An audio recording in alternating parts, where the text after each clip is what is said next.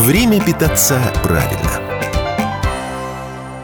Здравствуйте, друзья! Радио «Комсомольская правда». Здесь Юрий Кораблев и программа «Время питаться правильно». Вместе со мной в студии эксперт Роспотребнадзора, информационный куратор проектов Роспотребнадзора, Санпросвет и здоровое питание Екатерина Головкова. Екатерина, добрый день. Добрый день.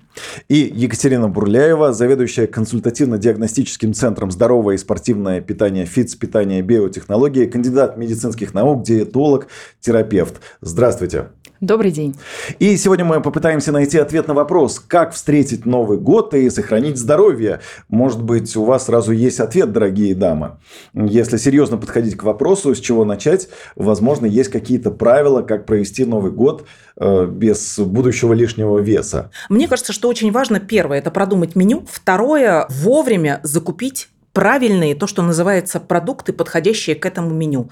А значит, в этих продуктах, которые вы закупаете, во-первых, купить их в местах санкционированной торговли, во-вторых, тщательно проверить упаковку, и третье, внимательнейшим образом изучить этикетку, то есть состав и сроки хранения. Да, совершенно верно. Первое, с чего нужно начать, безусловно, с планирования. И здесь можно даже это обыграть очень красиво, то есть подобрать заранее те а, блюда, которые будут готовиться, в каком формате они будут подаваться, в какой посуде. То есть все это предусмотреть. Не только сами блюда, способ их приготовления, но даже то, как вы будете подавать эти блюда и в какой очередности. Это, безусловно, важно, и это поможет потом все грамотно выстроить и не перестараться. Хорошо, мы обдумали меню, но как уменьшить калорийность блюд? Э, Все новогоднее – это жирное, насыщенное. Как быть с калориями? Ежегодно проводятся такие соцопросы, исследования, как же меняется меню наших граждан, именно новогоднее меню. И мы можем с радостью отметить, что майонезные салаты постепенно, медленно, но все-таки сдают свои позиции, и на первый план выходят овощные салаты, огурцы, помидоры,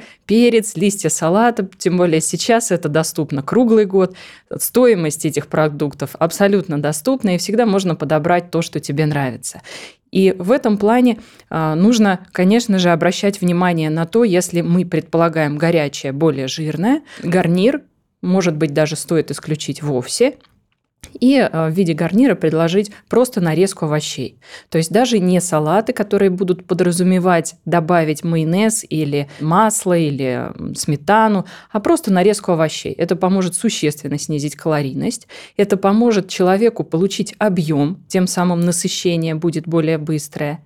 И, конечно, э, уменьшить потребление тех продуктов, которые будут следовать дальше, то есть именно горячего, которое является более энергетически емким. Мы все говорим про новогоднюю ночь. Как мне кажется, организм человека ночью вообще, в принципе, должен отдыхать, а не есть. И для него поедание пищи и запивание ее там газированными напитками, шампанским и так далее, в принципе, противоестественно. Я всегда говорю так, что если есть возможность исключить горячее, лучше, наверное, это сделать. Есть холодные закуски, совершенно верно, легкие варианты салатов, если это не брать э, традиционный оливье и селедку под шубой, иметь ингредиенты другие. Или это просто будет ваш холодный стол, но который будет растянут на всю ночь с тем, чтобы вам было комфортно, но при этом вы не падали из-за стола, из-за обжорства. Мне кажется, это все-таки такой наилучший и более адаптивный вариант для человека и для организма, и для того, чтобы он себя нормально чувствовал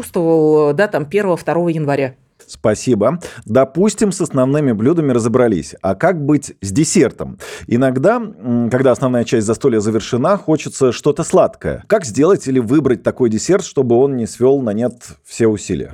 На сегодня вообще очень сложно удивить кого-то теми или иными конфетами или тортами. Это то, что очень часто присутствует в нашем рационе, может быть, даже слишком часто и чаще, чем хотелось бы, как показывают исследования. Поэтому я бы рекомендовала обратить свое внимание на то, что из десертов мы потребляем намного реже. Например, желе, которое можно приготовить по своему вкусу. Это можно приготовить с кусочками фруктов, ягод. В этом случае это будет такое праздничное настроение создавать, но иметь совершенно невысокую калорийность. Мне кажется, что еще очень опасно по нашей российской традиции выставлять все блюда на стол.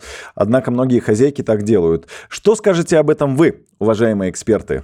Да, ну... безусловно, здесь очень важно а, выбрать очередность предоставления тех или иных блюд подачи на стол. То есть вначале рекомендуется выбрать те блюда, которые имеют невысокую энергетическую ценность. Это традиционно закуски, это салаты, это нарезка овощей, может быть какое-то количество фруктов. И дальше уже, когда человек получил первое насыщение, уже можно подавать горячее. Но при этом все-таки рекомендуется это делать порционно.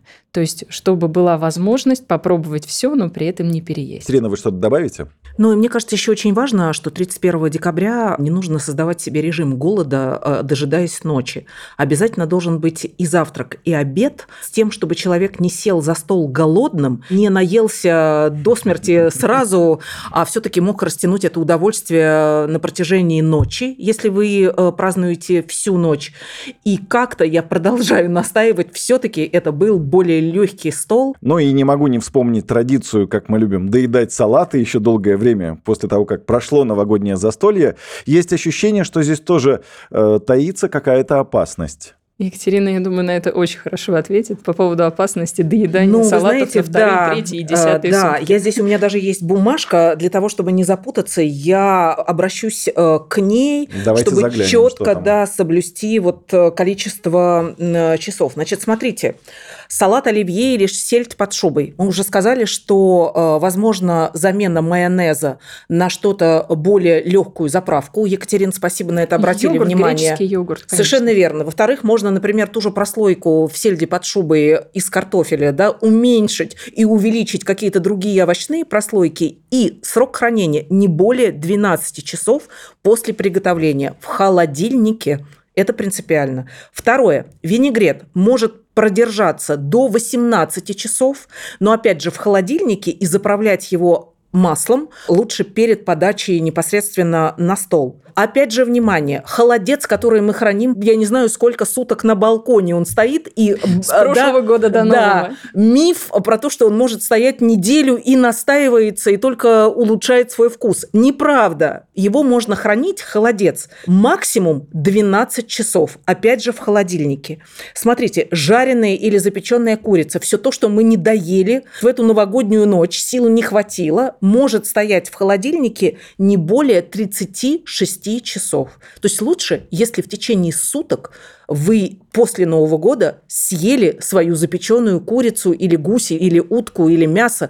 То есть если вы приготовили все-таки что-то тяжелое из закусок, из горячего блюда к своему ночному застолью. Красная икра в открытой банке хранится не больше 5-6 дней, но здесь, внимание, из жестяной банки, если у вас икра в ней, ее лучше и нужно, я бы даже э, так сказала, переложить в стеклянную банку и опять же хранить в холодильнике. Плюс очень важно, когда вы покупаете продукты к новогоднему столу, как я уже говорила, обращать внимание и на упаковку, и на срок хранения, и на состав продукта.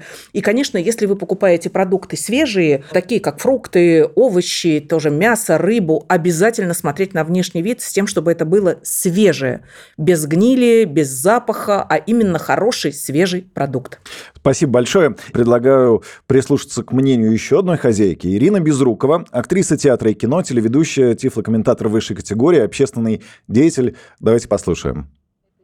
Как правило, у людей есть традиция начинать э, есть прям часиков в 12 ночи. Но я бы посоветовала нормально поужинать и на Новый год оставить ну, себе, к примеру, сырную тарелку. А если вы захотите сделать э, чайную паузу или кофейную, то лучше делать ее через час-два после еды. К чаю, к примеру, или кофе подать сухофрукты, вкусные орешки, можно пастилу, зефир. Я выберу основное блюдо для себя и подберу к нему подходящий правильный гарнир.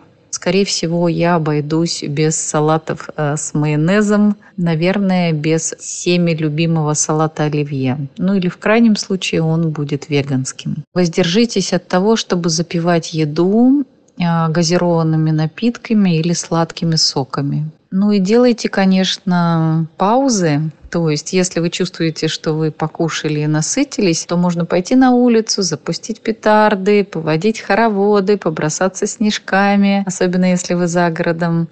Это была Ирина Безрукова. Есть что добавить, прокомментировать, может быть? Очень ценную информацию дала Екатерина по срокам хранения. Я думаю, что это для каждого очень важно. А в связи с этим прошу обязательно учесть планирование, то есть объемы курицы, оливье, э, холодца должны быть определенные, чтобы это употребить в течение суток максимум двое и при этом не переесть. Друзья мои, я просто со своей стороны хочу сказать, что, знаете, мне кажется, просто не нужно относиться к празднованию Новому году, к тому, что вы едите, как в последний раз в жизни. Это нужно к этому относиться как к празднику. Ну, в как этом к такой году точно. уникальной возможности посидеть ночью за столом, потому что обычно мы ночью спим, а здесь у нас есть официальный повод посидеть ночью за столом и порадоваться, повеселиться и себя запланировать на успешный следующий продолжительный год. Верю, что после такой обстоятельной беседы каждый нашел для себя ответ на вопрос, как встретить Новый год и сохранить здоровье. Спасибо за это нашим экспертам. Екатерине Головковой, эксперту Роспотребнадзора, информационному куратору проектов Роспотребнадзора «Санпросвет» и «Здоровое питание». Спасибо вам. И Екатерине Бурляевой, заведующей консультативно-диагностическим центром «Здоровое и спортивное питание» ФИЦ «Питание биотехнологии», диетологу, терапевту. Спасибо. Спасибо, будьте спортивны и здоровы. Будьте здоровы. У микрофона был Юрий Кораблев. До встречи в эфире. Время питаться правильно.